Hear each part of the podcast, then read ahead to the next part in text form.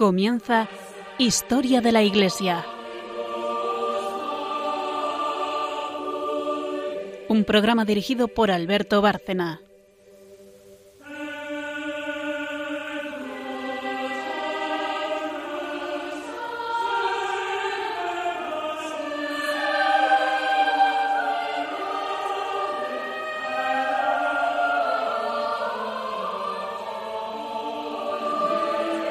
Buenas noches otra vez, oyentes de Radio María y de Historia de la Iglesia. Volvemos a hacer un, programa más que venimos dedicando desde hace dos o tres programas a milagros eucarísticos. Porque dichos milagros, claro que sí, forman parte también de la historia de la Iglesia. Signos visibles de que la presencia real eh, no es una manera de hablar, ni es una especie de figura retórica, es que está Cristo en ella. Y se ha manifestado de forma muy clara eh, esa presencia real en ocasiones en esos que llamamos milagros eucarísticos. Aquí hemos hablado ya del del Anchano, hemos hablado del del Escorial y vamos a seguir hoy con alguno bastante más reciente, porque Dios no se olvida de nosotros. Y estas señales que nos da de su presencia real no dejan de ser señales de ese amor del Sagrado Corazón que sigue acompañándonos y quiere manifestarse. Buenas noches, María Ornedo. Buenas noches. Seguimos hablando de Eucaristía. Buenas noches, Carmen Tour de Montis. Buenas noches a todos. Y de milagros eucarísticos. Porque hoy Carmen nos va a contar uno muchísimo más reciente. Damos un salto de siglos, porque los anteriores son, uno es en plena Edad Media, en la Alta Edad Media. El otro es en el siglo XVI, en el contexto de la, de las luchas de religión, de la, una profanación hecha por protestantes en la Catedral de Gorkum. Y hoy nos llevas al siglo XX, XXI, no estoy muy seguro, pero es muy cercano, ¿no? 1996. Pues adelante, cuéntanos. Mm, pues eh, la historia que les vamos a contar eh, se la vamos a contar de un artículo que salió en el periódico Acción, en una revista argentina, porque sucedió allí en Buenos Aires. Y eh, vamos a contar un poco lo que pasó. En el 15 de agosto del año 1996 había una persona que, que comulgaba en la parroquia de Santa María del barrio de Almagro, en Buenos Aires, y la hostia se le cayó de la mano al comulgar, y como consideraba que esta hostia estaba sucia, pues no la quiso levantar, la dejó en el suelo. Entonces otra persona, pues más piadosa, la puso a un lado y le avisó al párroco, al padre Alejandro Pese, de lo que acababa de pasar. El sacerdote colocó la hostia en un depósito de agua y la puso en un tabernáculo porque eh, si una hostia consagrada tiene algún incidente, debe ponérsela en agua para que se disuelva y luego echar el agua en, una planta viva. Cuando a los once días el sacerdote la va a buscar, contempla con curiosidad lo que ha pasado. La hostia tiene unas manchas rojizas que en los siguientes días se extienden por toda la hostia. Los sacerdotes de esta parroquia acuden al, arzobispo de Buenos Aires, el cardenal Antonio Carracino, para contarle lo sucedido y éste pide esperar tiempos mejores, ya que es un tema un poco delicado. En 1999, es decir, habían pasado ya cuatro años, siendo ya arzobispo el actual Papa eh, Francisco, entonces Jorge Bergoglio, se entera de la investigación y escribe una carta solicitando que continúen con, con la misma. En ese mismo año habían sido dos las hostias que habían sangrado, por lo que se tomó las muestras de ambas. Durante la extracción de muestras se encuentra presente el notario del arzobispado, que certifica legalmente esta acción solicitada por autoridades de la Iglesia en Argentina. El 21 de octubre de 1999 comienzan las investigaciones. Un laboratorio de genética puede hacer el análisis de las muestras. El 28 de enero de 2000 encuentran ADN humano en las muestras. Se trata de sangre humana que tiene un código genético humano. En marzo del 2000 solicitan que participe de este análisis el doctor Robert Lawrence, médico forense histopatólogo, experto en tejidos, porque en la muestra encontraron unas sustancias que parecían tejidos humanos. Entonces el doctor Lorenz estudió la muestra y encontró piel humana y glóbulos blancos. En diciembre del 2000 el doctor Lorenz comenta que puede obtener más muestras de ADN. No obstante, el doctor Eduardo Ardonidoli, que había estudiado la hostia del anciano, que yo creo que hablamos de ella allí, aquí, en otro programa, eh, de todas maneras, le recuerdo que fue una hostia que, que sangró también y que se encontró en el siglo VIII. Estudió esta hostia a pedido de la conferencia episcopal y dijo, probablemente esto es tejido de corazón, no es epidermis, o sea, no es piel humana. Sin embargo, se mandó la muestra al profesor John Walker de la Universidad de Sydney en Australia e informa que las muestras enviadas son células musculares y también encuentra glóbulos blancos intactos. Las investigaciones muestran que estos tejidos están inflamados, por lo tanto, esta persona ha tenido un sufrimiento. En 2003, este mismo profesor dice que estas muestras corresponden a tejido de corazón inflamado. Se visita después al mayor experto en patologías del corazón, el profesor Federico Stigpe de la Columbia University, en Nueva York. Su informe es enviado el 26 de marzo del 2005 a cinco años y medio desde el inicio de la investigación y confirma que se trata de tejido de corazón, tiene cambios degenerativos del miocardio y estos se deben a que las células están inflamadas y se trata además del ventrículo izquierdo del corazón. Es importante hacer notar que se había mencionado la existencia de glóbulos blancos. Si uno extrae la sangre de una persona, a los 15 minutos los glóbulos blancos se desintegran. Entonces, ¿cómo es posible que hasta el 2005 permanezcan glóbulos blancos en la muestra que ha sido extraída en 1996? La conclusión indicó que el corazón tenía activa, dinámica, viva, en el instante en que se tomaron las muestras. El resultado final de esta investigación fue entregada al cardenal Beroglio el día viernes 17 de marzo de 2006 y él, como actual papa, autorizó la difusión de esta investigación.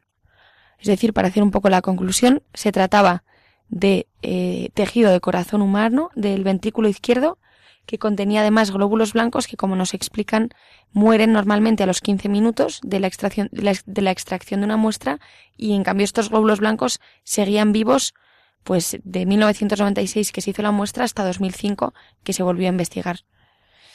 O sea que estas fueron las conclusiones a las que llegaron todos estos científicos y un milagro eucarístico relativamente moderno porque ha sido pues eso hace 20 años, no mucho más. Como decía, Dios no se olvida de nosotros porque mientras te oía contar esto, mmm, yo pensaba en la sábana santa como Dios eh, deja ahí unas señales que luego la ciencia cuando se acerca a ello, eh, pues lo que te encuentras es confirmación de, del misterio, ¿no? Es impresionante. Esto que acaba de contar del milagro de Buenos Aires es impresionante. Yo había oído algo, pero no sabía todos estos detalles y creo que merece mucho la pena. El Papa se ha referido a este milagro en, sí, en algunas ocasiones lo ha, lo ha citado. Hombre, tuvo que impresionarle en su propia diócesis, además, y además, eh, por lo que te he oído, es él quien encarga el estudio. Primero se le había, esto se le había enseñado al primero, al que estaba antes que él, y él dijo que, bueno, que en una época así tan complicada era mejor no, no promocionar este tema, pero cuando ya le hicieron arzobispo, en 1999 se enteró de la investigación y de hecho escribió él una carta diciendo que continuasen con la investigación. O sea, que fue él un poco el que propulsó que se investigase más a fondo todo este tema y, fue por él por el que se llevó se llevaron las muestras luego como hemos contado todos estos expertos que confirmaron todos los datos que hemos que ya habían hecho en la primera muestra que ya se habían dado y qué bien hizo Monseñor Bergoglio porque mm. Su antecesor estaba confundido eso de que decía que había que esperar tiempos mejores es verdad que aquellos 90 con aquellas cumbres de del Cairo y Pekín ya de una ingeniería social brutal Mm. Eran años que se veían difíciles, pero la situación no ha mejorado desde entonces, sino muy al contrario, porque aquello se ha ido imponiendo, ¿no? Y eso es una batalla contra la fe, en definitiva. O sea que hizo muy bien el actual Papa no esperando más y encargando el estudio que reveló todo esto tan asombroso, ¿no? Bueno, pues otro milagro eucarístico que sepamos hasta la fecha más reciente, pero que ya tiene unos años de historia, no mucha, pero tiene su historia, y que gracias a la ciencia pues eh, es tan asombroso como los anteriores. Es cierto que del, Escorial también se han hecho estudios y que ahí está la sangre eh, sobre esa forma bien visible, por cierto. Ahí no ha habido descomposición ni de la forma ni de la sangre. Es una cosa que merece la pena ir a verse. Pero este de, de Buenos Aires, precisamente por ser eh, o haber sido objeto de un estudio tan detallado, ese desde luego muy impresionante. Es que además el mismo experto eh, eh, Frederick Zugib, el que hemos contado, que es patólogo con experiencia, que ya había analizado el, la hostia de Lanchano, que también habíamos hablado de ella. Ah, era el mismo. Era el mismo y también era el que también había, eh, había analizado en varias ocasiones la sábana santa y que además decía que coincidían varios datos con los de la sábana santa, como por ejemplo que pertenecía el corazón a una persona de aproximadamente 30 años y que, como hemos contado, había sufrido mucho al morir. Y luego está lo de los glóbulos blancos, que es muy impresionante. Yo no sabía que, no se pueden ver después de 15 minutos y que, eh, en cambio, permanecían allí como si estuviese vivo el corazón. O sea, que hablábamos ahora de la sábana y, de hecho, hay una conexión entre el milagro de Buenos Aires y ella. Sí, sí, porque es el además es el experto, es el, este experto que ha visto varias coincidencias entre la sábana santa también y este milagro eucarístico y también el de el de Lanchano. O sea que, y por eso que las, a mí me impresionó muchísimo que las células del corazón siguiesen vivas eh, eh, años después de haber tomado la muestra. O sea, es muy impresionante eso. No, todo ello. O sea, el milagro es que, que ahí sigue. La presencia mm. real, más real no puede ser. Es el mm. corazón de Cristo. Lo que está, lo que se manifiesta en la, en la forma de, de Buenos Aires, ¿no? Luego, todo lo que, lo que sea hablar de milagros eucarísticos, a nosotros, por lo menos, nos lleva a hablar de la Eucaristía. Porque en definitiva, el milagro se produce, esas manifestaciones visibles.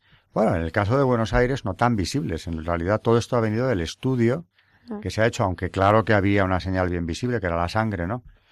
Pero fíjate todo lo que había detrás, ¿no? Pero ¿por qué se produce esto? Porque está Cristo en la forma consagrada. Claro. No es que de repente por el milagro eucarístico quiera manifestarse de este modo, es que ya estaba ahí, ya estuvo en el momento de la consagración, eh, su cuerpo presente en, la forma. Así que vamos a seguir hablando del tema de la Eucaristía, del tema de la misa. y yo pensaba el otro día cuando hablábamos del milagro del Escorial, eh, de cómo esa profanación brutal de los soldados que entran en la catedral de Gorkum pisotean la, la forma consagrada después de sacarla de la custodia, tirarla al suelo una cosa besánica, un odio preternatural, ¿no? ¿cómo, cómo, se pudo llegar a esto? Claro, y es que en la reforma se niega la misa. No todas las iglesias reformadas han sido iguales en esto, pero más o menos al final eh, acaban dejando en pie dos sacramentos. Hablan de una Eucaristía y yo digo siempre, ¿pero qué Eucaristía es esa que dice Lutero que mantiene cuando ha suprimido el sacramento de orden sacerdotal y el de la penitencia también? O sea que en qué condiciones se puede comulgar y luego quién consagra el pan. Al final el único sacramento que claramente mantiene él y sus seguidores es el del bautismo. Pero la Eucaristía desaparece de, de ese mundo reformado. En Inglaterra, en época de Eduardo VI, es decir, muy poco después, es el hijo de Enrique VIII, en ese mismo siglo XVI, Eduardo VI es un niño que sube al trono a la muerte de su padre, y que va a ser manipulado por su tío Eduardo Seymour, que es quien gobierna Inglaterra. En ese tiempo, y con él precisamente con quien eh, lo que era el cisma anglicano se convierte en herejía, introduciendo elementos calvinistas ya clarísimos en el anglicanismo. Eso ocurre ya muerto Enrique VIII. y se declara, precisamente entonces, que la misa no es renovación del sacrificio de la cruz, sino que es simplemente acción de gracias.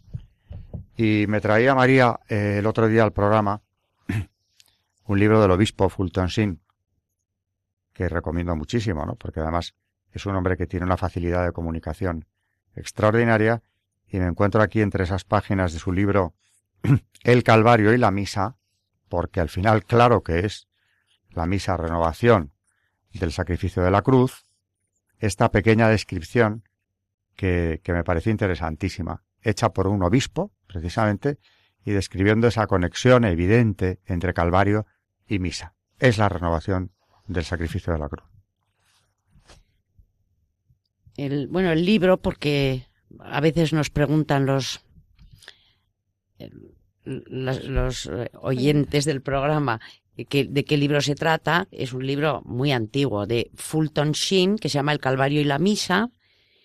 Y este obispo, bueno, pues habla, habla de, de esto, del sacrificio de la misa, es del año 1955, el libro, y dice, dice así, el Calvario es uno con la misa, y la misa es una con el Calvario, porque en ambos es el mismo el sacerdote y la víctima. Las siete últimas palabras son como las siete partes de la misa. Y justamente como en música hay siete notas que admiten una infinita variedad de armonías y combinaciones, así también en la cruz hay siete divinas notas que Cristo muriendo hizo sonar para los siglos, y todas ellas se combinan para formar la bella armonía de la redención del mundo. Cada palabra es una parte de la misa. La primera palabra, perdónales, es el confiteor.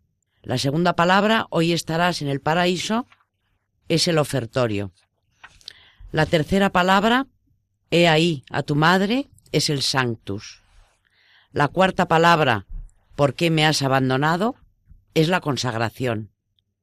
La quinta palabra, tengo sed, es la comunión. La sexta palabra, todo se ha acabado, es el ite misa est. La séptima palabra, Padre, en tus manos, es el último Evangelio. Imagínate, pues, al sumo sacerdote Cristo dejando el santuario del cielo por el altar del Calvario. Ya se ha puesto las vestiduras de nuestra humana naturaleza, el manípulo de nuestros sufrimientos, la estola del sacerdocio, la casulla de la cruz. El Calvario es su catedral, la roca del Calvario la piedra del altar. El sol volviéndose rojo es la lámpara del santuario. María y Juan los altares laterales vivientes. La hostia es su cuerpo, el vino es su sangre. Está erguido como sacerdote y sin embargo postrado como víctima. Su misa va a comenzar. Es impresionante cómo describe estas siete palabras y, bueno, y el Calvario y la misa. Es, es precioso este, esta descripción que hace Fulton Sheen. Y bueno, los ataques a la Eucaristía de los que hemos hablado en programas anteriores, ataques eh, eh, físicos incluso muy recientes y muy frecuentes, desgraciadamente en España, ataques, asaltos a las iglesias, a los agrarios, precisamente para profanar las formas sin otro objetivo, eh, en realidad, pero esos ataques vienen de atrás.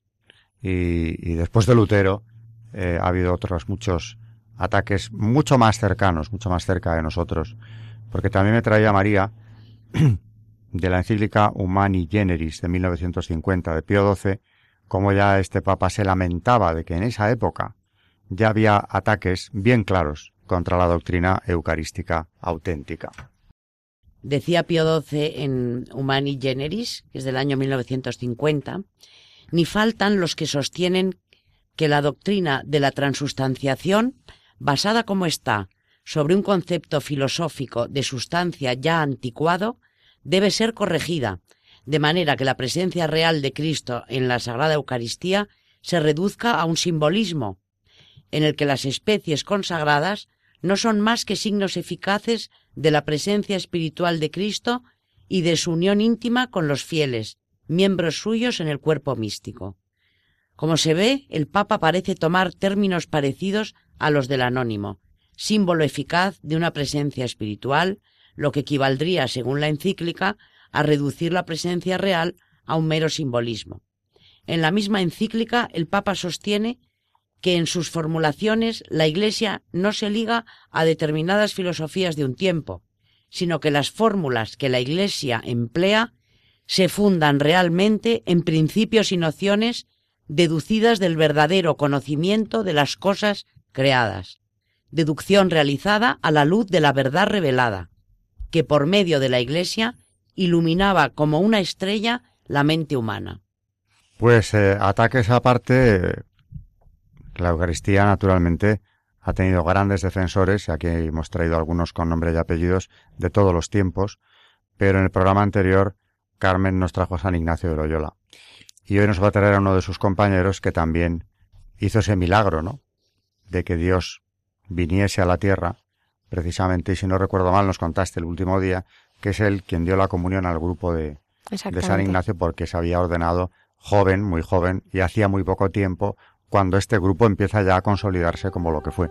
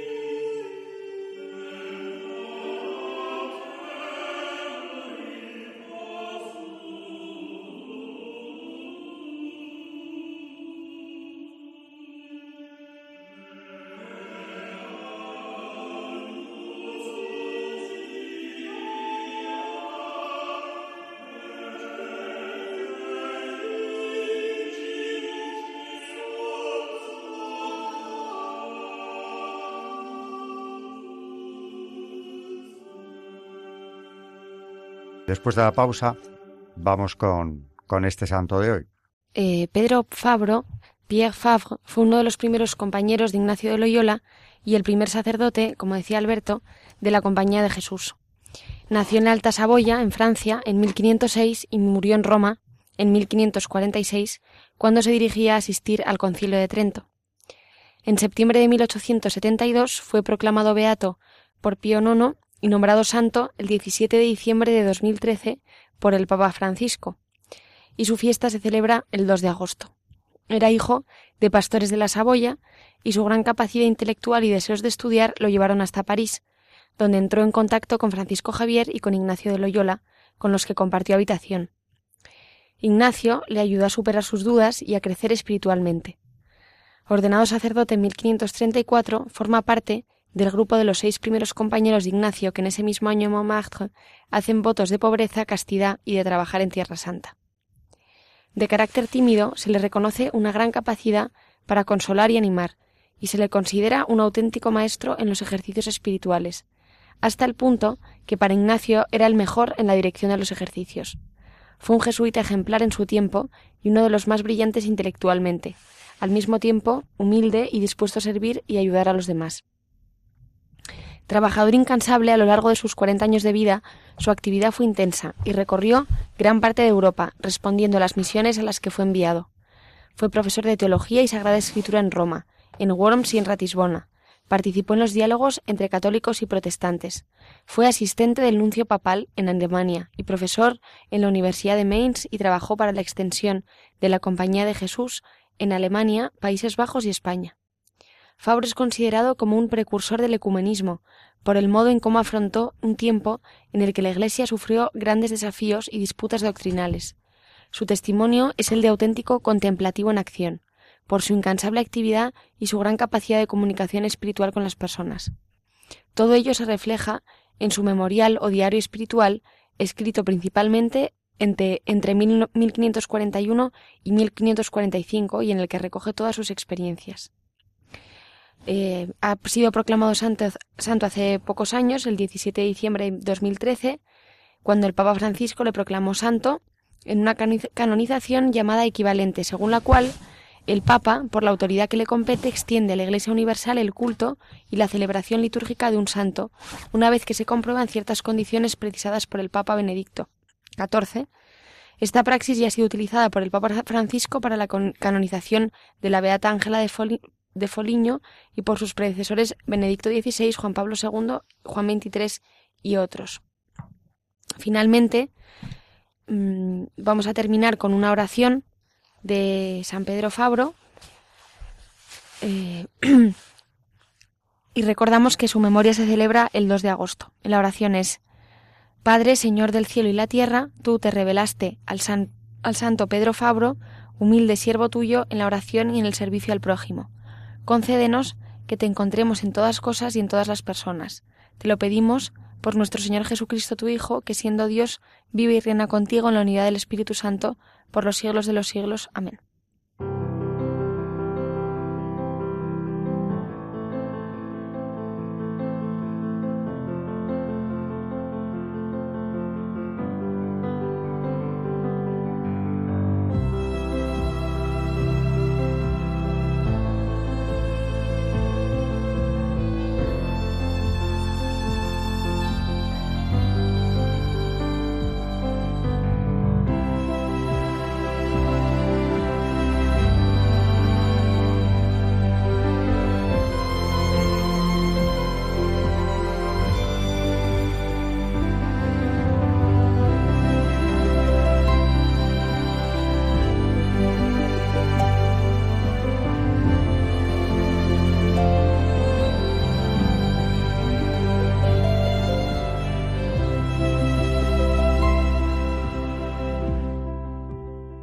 Entre las eh, citas que tenía preparadas María para hablar de Eucaristía en esta serie de, programas dedicados a los milagros eucarísticos, recordemos para quien haya llegado tarde que hoy eh, Carmen nos ha traído el milagro eucarístico de Buenos Aires, cuyo estudio encargó el actual Papa Francisco y, y que dio resultados desde la ciencia tan impresionantes como los que nos ha contado en la primera parte del programa.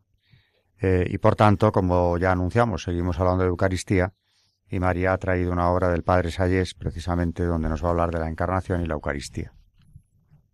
Bueno, en la cita que ha traído ella, que ha elegido para, para este programa. Sí, para saber cómo, bueno, como magisterio de la Iglesia, qué dice sobre la prolongación sacramental, sobre la reserva eucarística, etcétera, que ya dijimos en el anterior programa que íbamos a hablar sobre esto.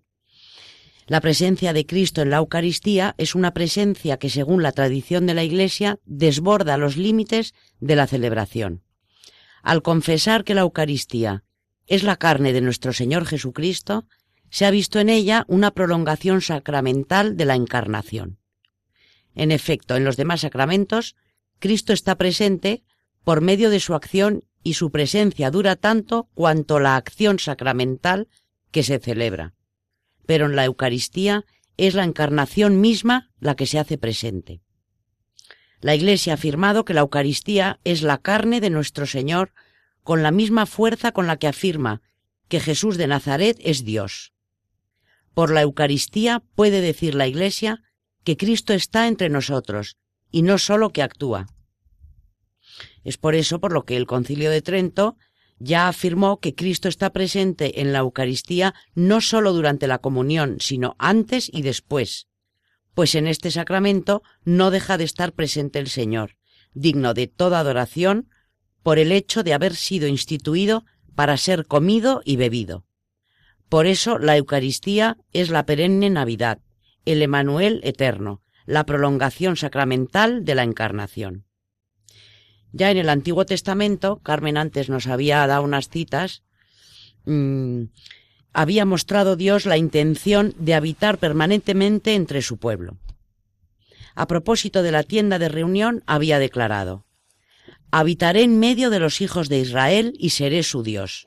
Esto aparece en Éxodo 29:45. Aparte de la asistencia general con la que Dios cuida y conduce a su pueblo, quiere adaptarse también a la existencia de los hombres, habitando en una tienda análoga a las tiendas nómadas.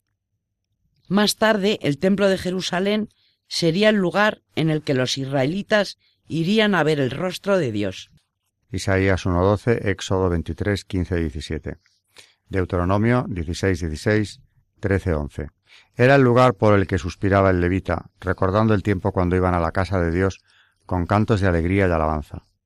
Mi alma tiene sed de Dios, del Dios viviente. ¿Cuándo iré a ver el rostro de Dios? Dice el padre Galó, comentando este pasaje. Estar lejos del santuario y no poder acercarse a, a, él significa estar privado de Dios mismo, privado de la contemplación de su rostro. Si la felicidad del cielo se define por la visión de Dios cara a cara, la presencia de Dios en el templo es una imagen de la presencia dada a los elegidos en el cielo, y el acto de culto que consiste en ir a ver el rostro de Dios es preludio de la vida eterna. Con todo, esta presencia de Dios culminaría de forma insospechada para los judíos en el misterio de la Encarnación, por el que el Verbo se ha hecho carne y ha habitado entre nosotros. Juan 1.14.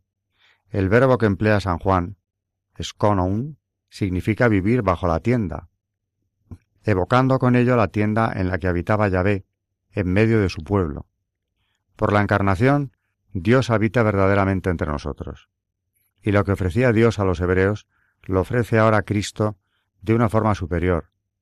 Es San Juan el que resalta como nadie este aspecto. El pan que baja del cielo es Cristo mismo, que se da a comer en la Eucaristía.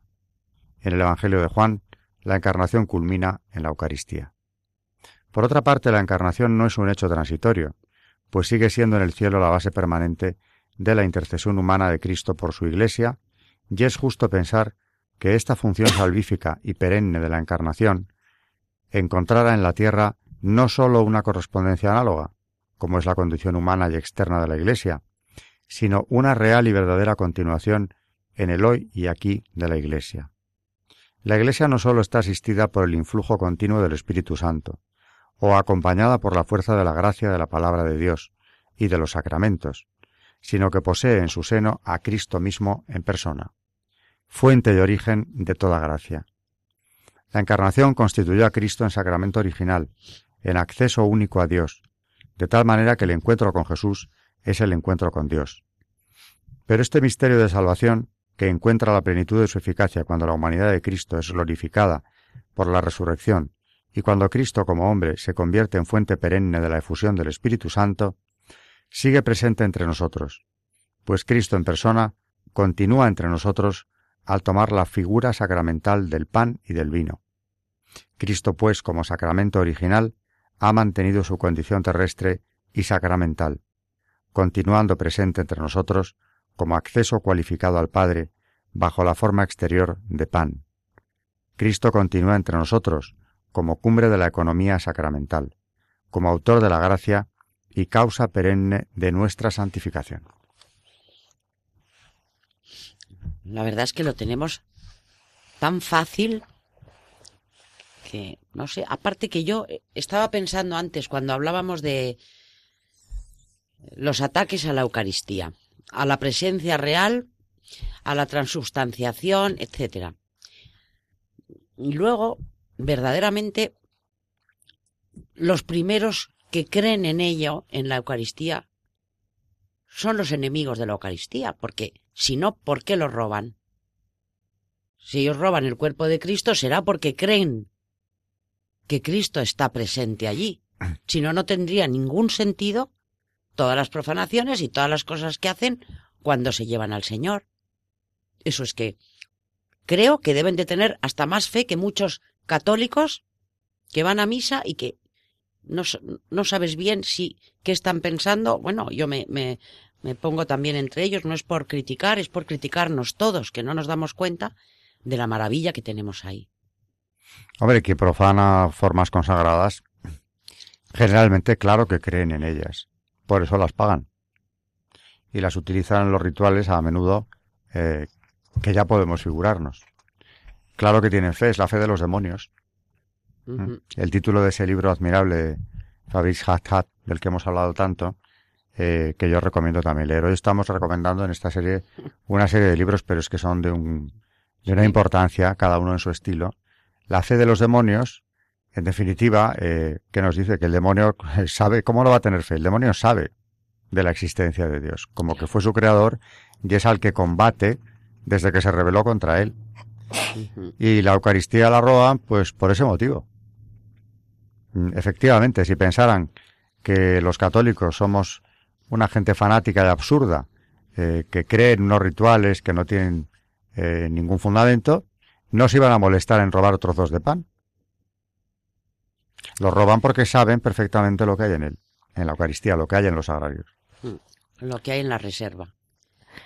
Mm, a mí me ha gustado mucho una cosa que he encontrado que, eh, pues como hablábamos antes de santos hablando de la Eucaristía, hemos dado, bueno, hemos estado hablando de, incluso de citas eh, donde, se, donde se habla de la Eucaristía en el, en el Nuevo y en el Antiguo Testamento, hay, hay unas, unas San Francisco de Sales cuando, porque muchas veces, ¿no?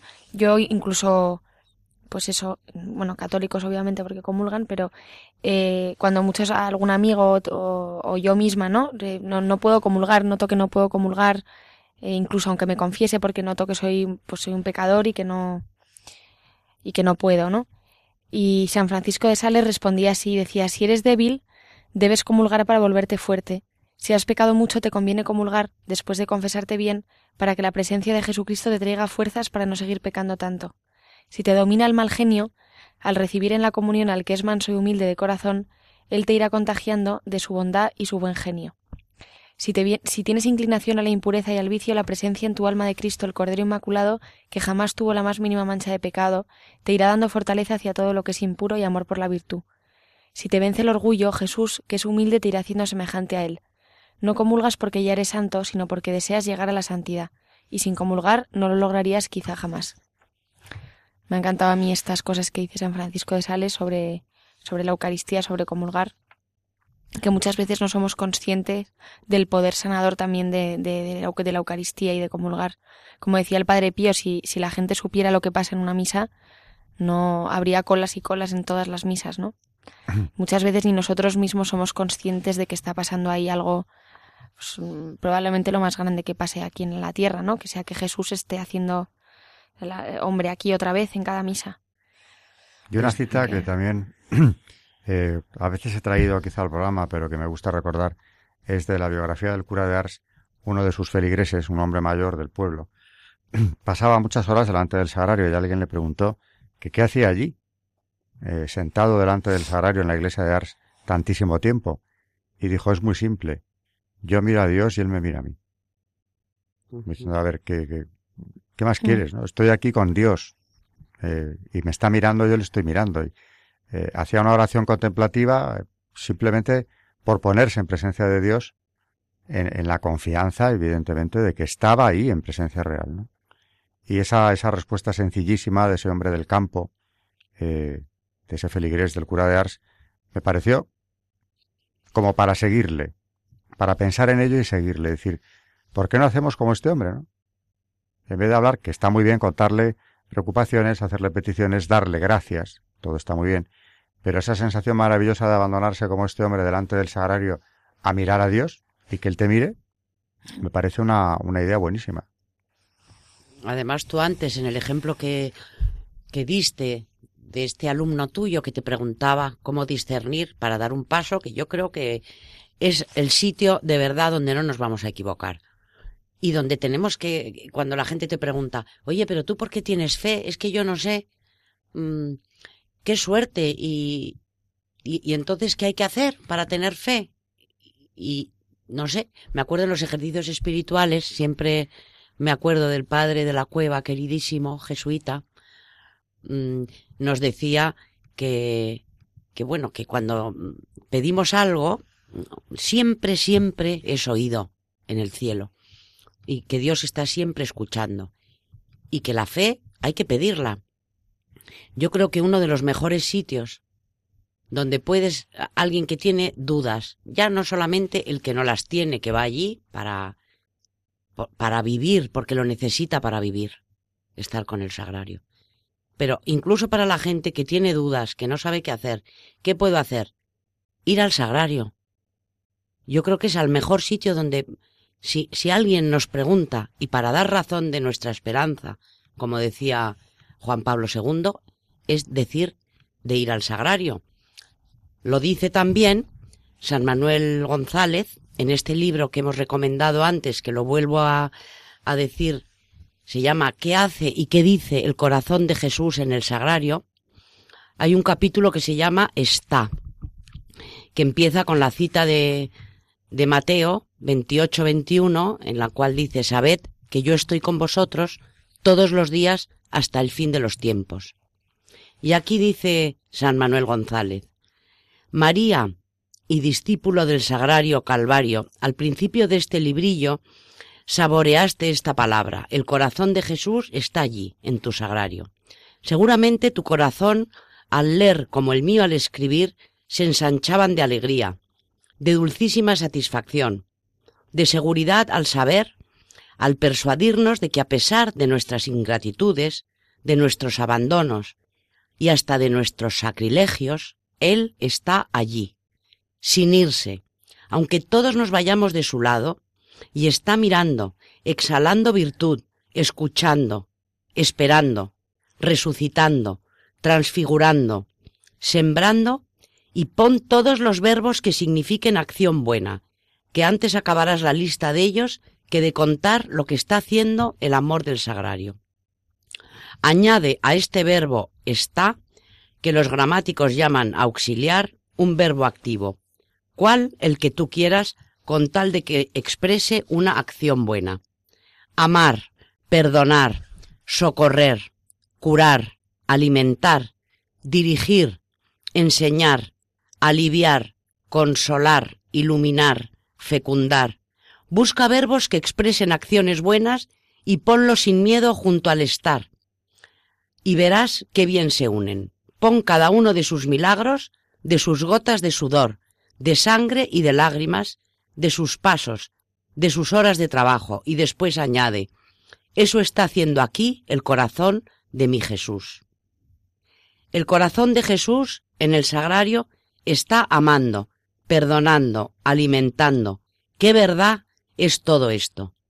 Qué dulce, qué regalado es eso, y todavía más cierto, dulce y regalado, si añades al verbo este adverbio, siempre. No es un capricho mío, no es un deseo de mi corazón, es una exigencia del Evangelio. Allí encuentro este adverbio inseparablemente unido a aquellos verbos que enunciaba antes, siempre amando, siempre perdonando, siempre enseñando.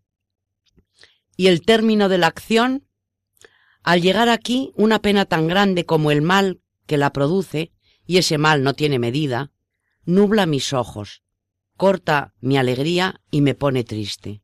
Mira, en el Evangelio esa oración gramatical, cuyo sujeto, verbo y adverbio te llevo dicho, tenía un término de la acción. En el sagrario muchas veces la oración no concluye. No puede concluir por falta de término de la acción. El corazón de Jesús está aquí alimentando, perdonando, enseñando, consolando, siempre a qué pena, hermanos míos, en muchos sagrarios, en innumerables sagrarios, no puede acabarse de enunciar esta oración, porque después de este A no hay término que poner. No hay quien quiera recibir esa acción. Estos son los sagrarios calvarios, unos sagrarios sin término de la acción. Se refiere aquí, porque el libro está dirigido en buena parte de, de, sus capítulos a las Marías y discípulos de los sagrarios calvarios, que esto fundado por él, y por San José María Rubio. Dice, esa es la gratísima misión de vuestra obra, llevar a esos sagrarios manos y ojos y bocas y cabezas y corazones que nos completen aquella oración que ni la gramática, ni el orden, ni la nobleza, ni la justicia permiten que esté sin concluir. Y en caso de no encontrarlo, o mientras lo encontráis, hacer prodigios de multiplicación de fuerzas y de amor para que no haya sagrario sin término de la acción. Pues eh, hemos acabado prácticamente la serie de milagros eucarísticos dando, dando unos saltos considerables en el tiempo, desde la Edad Media hasta el siglo XX, desde Italia, desde Lanciano hasta Buenos Aires, y desde luego es de agradecer. Es, es, asombroso eh, todos esos verbos que utilizaba ahora María eh, tomándolos de San Manuel eh, González, ¿no? Es, de su libro. Mm, es que son eh, todo. él dice, añadid todos los verbos que indiquen acción buena. Y todo eso es lo que está haciendo Cristo en el Sagrario. Y también podemos añadir, y extraordinariamente, cuando lo tiene mm, a bien, se manifiesta de forma tan visible como en estos milagros eucarísticos, que han tenido tan grandes efectos, porque no fue solo la conversión de aquellos hombres, el sacerdote de Italia o el profanador holandés, sino que a través del tiempo, eh, esas formas consagradas que se han mantenido, fíjate, hablábamos aquí de la corrupción, María nos contaba en un programa anterior cómo eh, cuando las formas se descomponen, deja de estar la presencia, y la Iglesia entiende que mientras haya al menos migajas de la forma, Cristo está en ellas, y estas formas de las que estamos hablando después de los siglos no solamente están ahí, sino que es que además se siguen conservando como, el, como en el primer momento, se pueden analizar en su composición y, y, con efectos tan asombrosos como el de Buenos Aires, los glóbulos blancos, tejido del miocardio, que enlazaba con la sábana santa de Turín en un estudio interesantísimo. O sea que no solo es lo que hizo en su día, esa, esa forma o ese milagro eucarístico, es que siguen ahí. Y yo vuelvo a recordar, ya que estamos acabando enseguida la serie, que aquí muy cerca de Madrid tenemos uno de esos milagros, eh, una de esas formas que sangraron al ser pisoteadas eh, hace ya 500 años. Le tenemos bien cerca en el Escorial y bueno, ¿por qué no proponernos eh, en septiembre o en octubre cuando la sacan en procesión allí en el Escorial ir a ir a verla directamente? Hay otros días en los que seguramente también se puede ver, no estoy seguro, pero el día de San Miguel es uno de los días en que, en que la sacan y, y si no, por lo menos acercarse allí a la sacristía del Escorial y verlo no como un museo, que lo es, sino también como lo que es, una sacristía de una basílica donde sigue habiendo culto, que además tiene el enorme regalo de ese milagro eucarístico que se ha mantenido y que está ahí desde los tiempos de Felipe II. ¿Qué oración se puede hacer ahí, delante de, de la forma consagrada del milagro eucarístico de, del Escorial? Nos quedan muy pocos minutos para acabar el programa y con él la serie de los milagros eucarísticos. ¿Queréis hacer algún comentario, Carmen o María? Bueno, decir que en el Catecismo de la Iglesia Católica, para el que lo quiera mm, lo quiera leer, en el punto 1377, 1378, 1379, 1380, 1381, habla, bueno, de la presencia real mm, mm, eucarística de Cristo. Y lo explica con unas citas maravillosas, bíblicas, y, bueno, yo creo que, que, esto está muy bien para, para formarnos.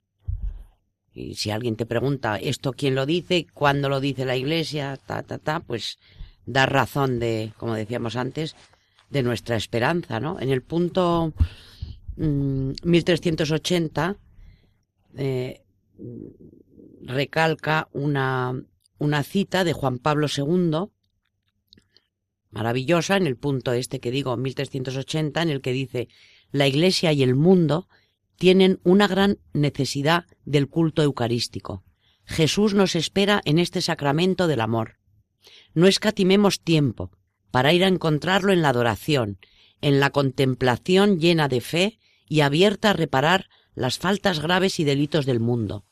No cese nunca nuestra adoración.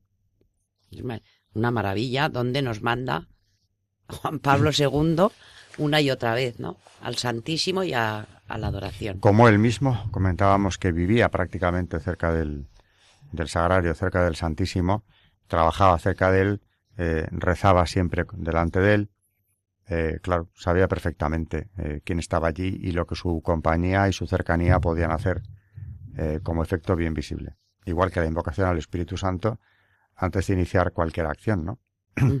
bueno es tenerlo presente. Pero bueno, en el caso de la Eucaristía, además de, de que sabemos que está ahí, esa presencia real es tangible y, y, se manifiesta. Pero bueno, tenemos ese regalo todavía como decía María, mientras podamos ir a los sagrarios a, estar con Él, deberíamos aprovechar y, bueno, quiera Dios que no llegue ese momento en el que nos veamos privados de su presencia, pero, pero de momento no, está, gracias a Dios, aquí, concretamente en Madrid, eh, hay las capillas de adoración, pero en las iglesias hay tantas donde lo tenemos expuesto al menos unas horas al día, y si no, como poco está el sagrario, eh, y yo le digo siempre cuando llego ya, esto es una, una, una cosa muy personal, pero es que lo siento cada vez que entro, qué bien se está en tu casa. Cuando llegas a la iglesia, te pones delante del sagrario, aunque en ese momento haya muy poca gente, a lo mejor, ¿no? Qué bien se está ahí. Claro, como que estás con Dios.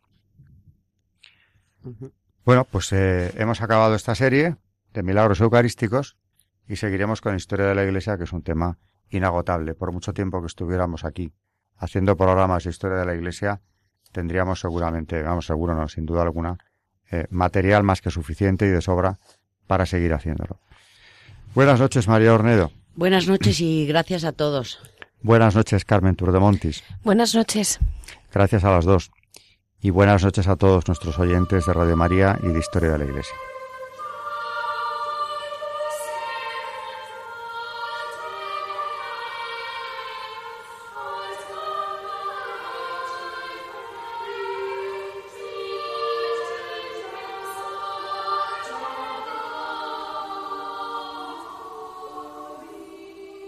Han escuchado Historia de la Iglesia, un espacio dirigido por Alberto Bárcena.